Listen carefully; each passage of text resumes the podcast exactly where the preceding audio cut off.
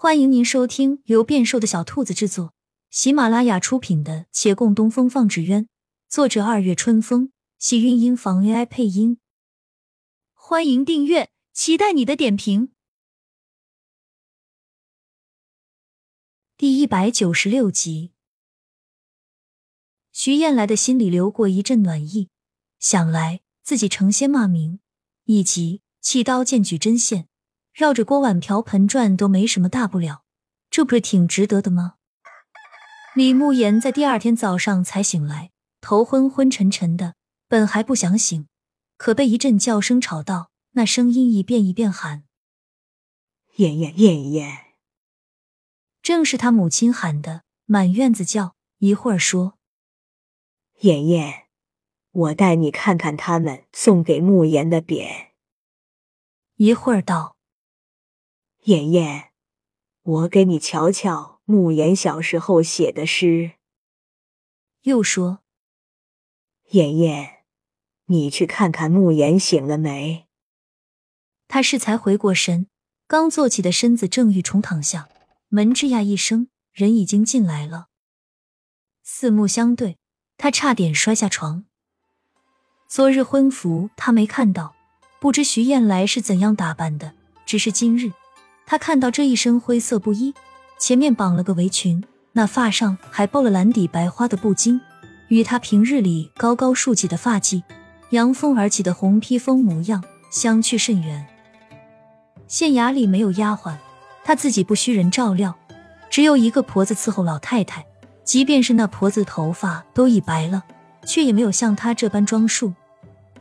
他起身披好外衣，朝来人微微颔首，不言一字。从他身边走出，徐燕来料到他不会搭理自己，也就没什么好失望的。但有一事要问，在背后叫住了他。昨天你在前头走的好好的，突然往后跑干什么？你要不过来，也不会被砸晕啊。他们欺辱你，我不应该干涉。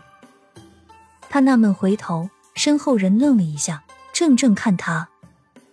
他转身欲走，想了想。又问道：“你的身手不是很好吗？怎的任由他们欺负？”他们说我不能下轿子，这是规矩。规矩是死的，人是活的。李慕言脱口而出，却忽而怔了怔。这话从他嘴里说出，简直破天荒了。寂寞片刻，他出了门，单独叫来县城秦六，帮我找个丫鬟。秦六听罢，冷吃了声：“怎么，才成婚就变娇弱了？需要人伺候？这是应该的。”秦六没好气道：“找个伺候的人还不容易？我家那口子正好在家无事。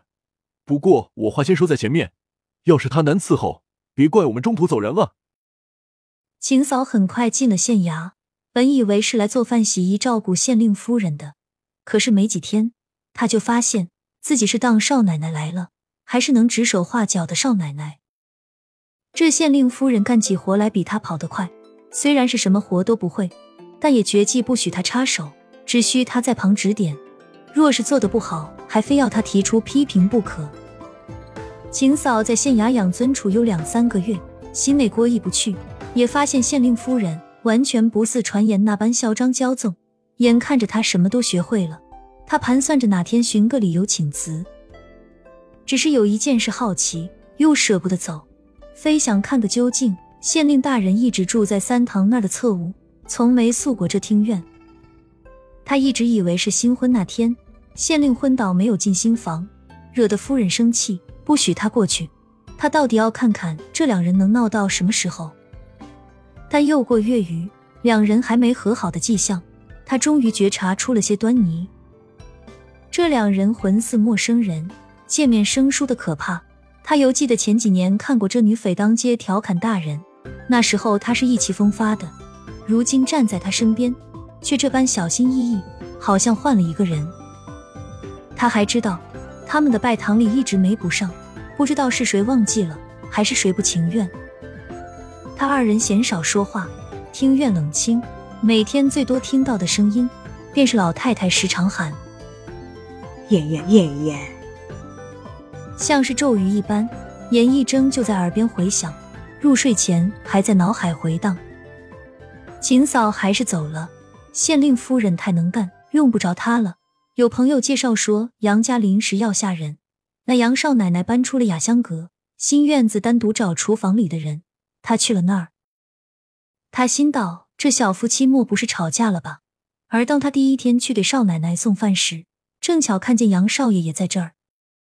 两人是不是在吵架？他听不出来。那杨少爷说话一贯温声慢语的，想来应该跟谁都吵不起来。只听到两人在争辩什么，生意上的事听不懂。到后面，少奶奶忽然哭了起来，他连忙在旁劝着。这时听了些缘由。亲亲小耳朵们，本集精彩内容就到这里了，下集更精彩，记得关注、点赞、收藏三连哦，爱你！